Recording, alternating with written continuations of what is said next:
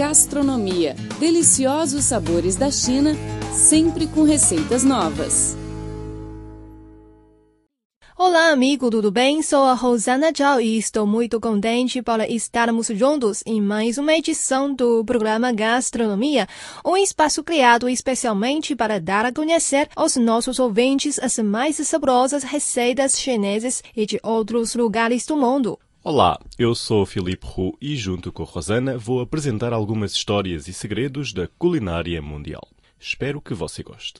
Neste programa de hoje, vamos falar sobre a importância do arroz na dieta dos chineses. O arroz é o alimento principal da maioria da população chinesa. Os cursos médio e baixo do rio Yangtze e o nordeste do país são as regiões principais da produção de arroz da China. Os habitantes de diferentes regiões têm seu apego especial à espécie de arroz da sua terra, o que contribui para a diversidade da cultura dietética. Por um lado, o arroz, como primeira necessidade da vida para muitas pessoas, está sempre nas três refeições diárias. E por outro lado, como um alimento vulgar, não é considerado uma preciosidade de valor. No entanto, para alguns chineses ou para os chineses do ultramar, quanto mais tempo moram no estrangeiro, maior a saudade e a paixão que têm pelo arroz da terra. Apesar de ser cozido como alimento básico, o arroz pode ser feito como sopa de arroz, bolinhos de arroz, arroz cozido no bambu, pamonhas, pudim de arroz glutinoso fermentado, entre outras formas. Ainda pode ser triturado para fazer como pó ou leite de arroz, doces, pastéis e sobremesas. Os produtos manufaturados de arroz se diversificam de região em região e os mais famosos são Chuandian, que é doce feito de arroz e servido em barco de lazer, da província de Jiangsu. Para além disso, temos a massa de arroz da província de Yunnan, arroz de clay pot e pastéis de arroz com açúcar granulado da província de Guangdong. Todos são cristalizados da arte da vida requintada legada pelos ancestrais. A produção de arroz depende da alta técnica de cultivo, desde a preparação do terreno até a criação e transplante de mudas, controle de ervas daninhas e pragas, fertilização e irrigação. Cada passo exige cuidados oportunos. O arroz leva de 5 a 6 meses para amadurecer, pois cada grão condensa árduos trabalhos. Quase todos os chineses sabem recitar de cor um poema da dinastia Tang, que apela para o apreço dos cereais sem desperdiçá-lo. Os pais costumam ensinar seus filhos a não desperdiçar os alimentos, a advertir que, caso contrário, podem casar com uma mulher ou um homem feio no futuro. Aqui na China, nós comemos o arroz puro, cozido no vapor e sem tempero, para acompanhar os pratos. Às vezes, a gente não consegue comer tudo em uma refeição e sobra um pouco de arroz. Então, os chineses inventaram uma boa maneira para tratar esse arroz que sobra. Assim, fritamos o arroz junto com diferentes ingredientes como por exemplo ovo, cogumelo, presunto, vegetais e frutos do mar. Como colocamos todos os ingredientes em um mesmo prato, o preparo fica muito fácil, além de ser delicioso. Por isso, o arroz frito é um dos pratos mais populares no país.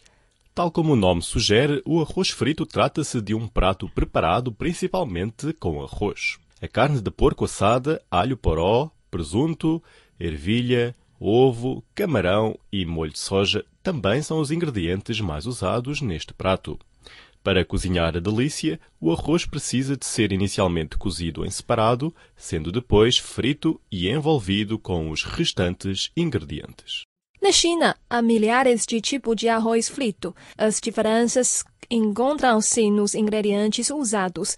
Há o arroz frito de tomate, de marisco, de presunto ou de frango, só para dar alguns exemplos. Um arroz frito saudável deve combinar carne e legumes para manter o equilíbrio nutricional. Não há qualquer problema, no entanto, em adicionar ou retirar alguns ingredientes para que o prato se adapte ao seu gosto.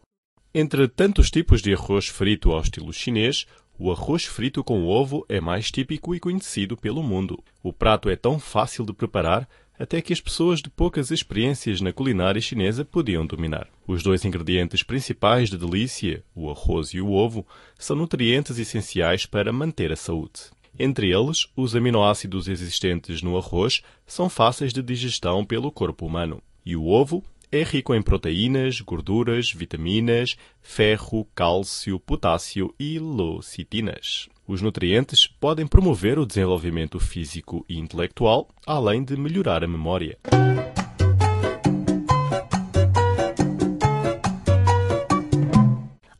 Ao falar da origem do arroz frito com ovo, tem uma longa história.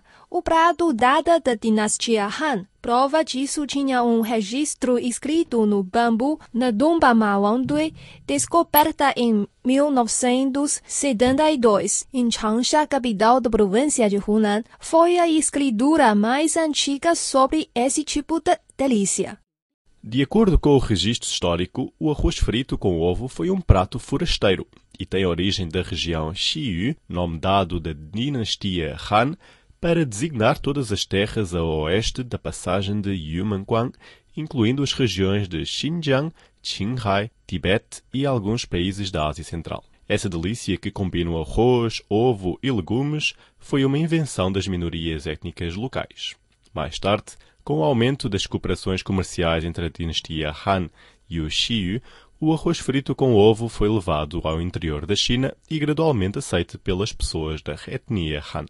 A introdução do arroz frito com ovo às regiões interiores da China também se devia a Zhang Qian e Ban Chao, dois diplomatas importantes da China na dinastia Han, que tinham contribuído muito à promoção dos contactos culturais e comerciais entre o interior da China e as regiões ocidentais. Na história chinesa, a dinastia Han é um período importante para o desenvolvimento e união do país. Além disso, as regiões oeste da China estavam muito fechadas pelos vastos desertos e altas cordilheiras que dificultavam a comunicação entre a Ásia Central e as zonas centrais da China. Nos anos de 139 e 119 a.C., o então imperador da dinastia Han Wudi mandou por duas vezes o seu emissário Zhang Qian às regiões oeste em missão de abrir um caminho para o oeste e unir as forças de vários reinos da região com o objetivo de combater os hunos uma etnia nômada do norte que estava em hostilidade. Soldado das regiões oeste, Zhang Qian informou ao imperador a situação das localidades por onde ele tinha passado e tomou a decisão de unificar todas as regiões oeste. O caminho foi aberto assim, atendendo às necessidades militares e políticas o caminho ligava-se à Ásia Central, unindo-se em uma linha de comunicação euroasiática que veio a ser chamada da Roda da Seda. Na história, essa roda desempenhou um grande papel em impulsionar os negócios de seda e os intercâmbios culturais. Cerca de 200 anos depois, um outro diplomata chamado de Pang Chao, da dinastia Han, também visitou as regiões ocidentais, conhecido como o Xiyu naquele período, na qualidade de enviado especial do imperador e vivia lá por cerca de 30 anos. Durante as três décadas, Pan Chao ajudou os pequenos reinos localizados na zona a lutar contra os Hunos no norte, enquanto promoveu as amizades entre eles e a dinastia Han. Devido às contribuições de Zhang Qian e Ban Chao, a dinastia Han tinha mantido relações amistosas com as regiões ocidentais. Os contactos comerciais frequentes entre os ambos deixaram o país mais aberto e poderoso. Como um dos frutos de colaborações, o arroz frito com ovo foi introduzido ao interior da China e se tornou rapidamente um prato favorito dos Hans. Segundo o registro histórico, depois de voltar ao interior da China, Zhang Qian convidou por várias vezes os amigos e colegas na corte imperial para provar o arroz frito com ovo em sua casa. A esposa dele também fez essa delícia. Na história, o arroz frito com ovo foi introduzido ao interior da China em duas rotas, através da passagem He-Xi, caminho importante que liga o interior da China e Xinjiang. Um é rumo ao norte. O prato chegou aos manchus das mãos dos mongóis. Os manchus viviam no nordeste do país e passaram a ser o governante durante a dinastia Qing. Portanto, o modo de preparo do arroz frito com ovo foi registado nas receitas imperiais daquele período e passou, mais tarde, à população comum. Um outro canal dirigiu ao sul da China e passou diretamente para a província de Jiangsu. Os habitantes de Yangzhou, cidade no centro da província, fizeram algumas renovações sobre o arroz frito com ovo, com aumento dos ingredientes de cenoura, pepino e feijão verde. Após a atualização, o prato ficou muito delicioso e mais conhecido pela população. Esse novo tipo de arroz frito é chamado de arroz frito de Yangzhou e já se tornou uma das delícias mais típicas do lugar.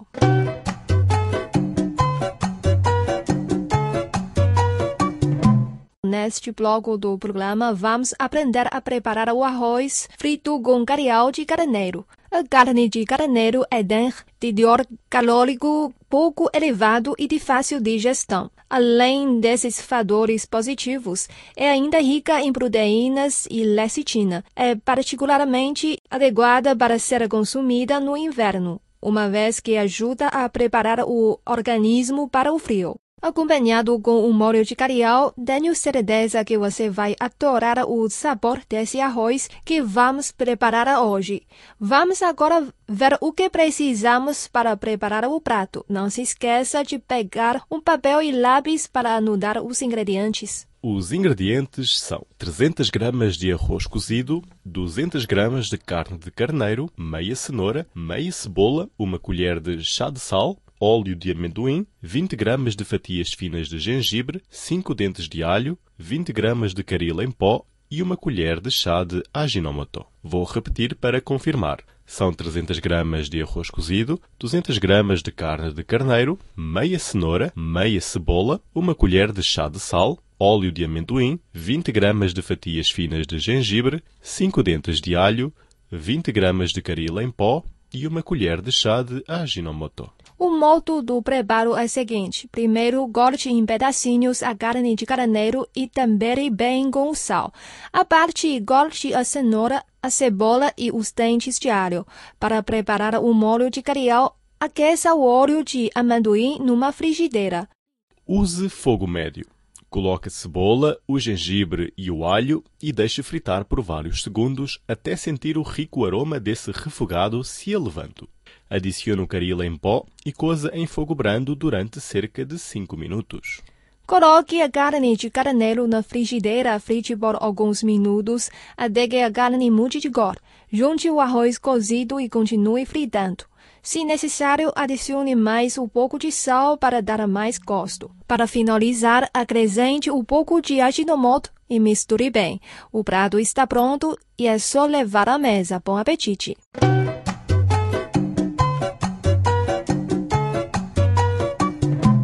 A segunda receita que preparamos hoje é a abobrinha refogada.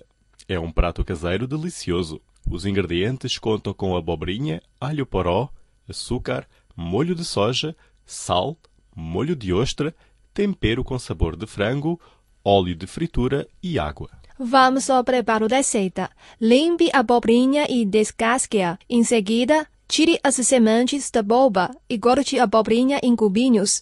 Aqueça o óleo em frigideira. Coloque os cubinhos de abobrinha e frite-os em fogo alto por alguns segundos até que mudem de cor. Adicione um pouco de açúcar e mexa bem com os pedacinhos de abobrinha. A seguir, adicione o sal, molho de soja e meia tigela de água. Tape a frigideira e deixe os ingredientes cozer por alguns minutos. Quando a abobrinha está muito macia, coloque na frigideira o molho de ostra e o tempero com sabor de frango. Misture todos os ingredientes para fazer com que a abobrinha absorva melhor os molhos. Para terminar, acrescente um pouco de alho poró picado e mexa bem. Pouco depois, a abobrinha refogada está pronta e é só levar à mesa.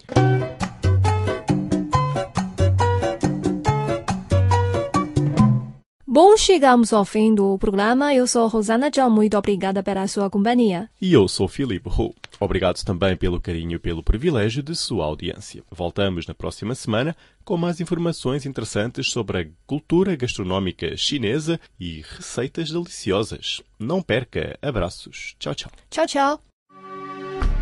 Aprenda pratos chineses e experimente sabores milenares. Todos os domingos, receitas feitas especialmente para você no programa Gastronomia.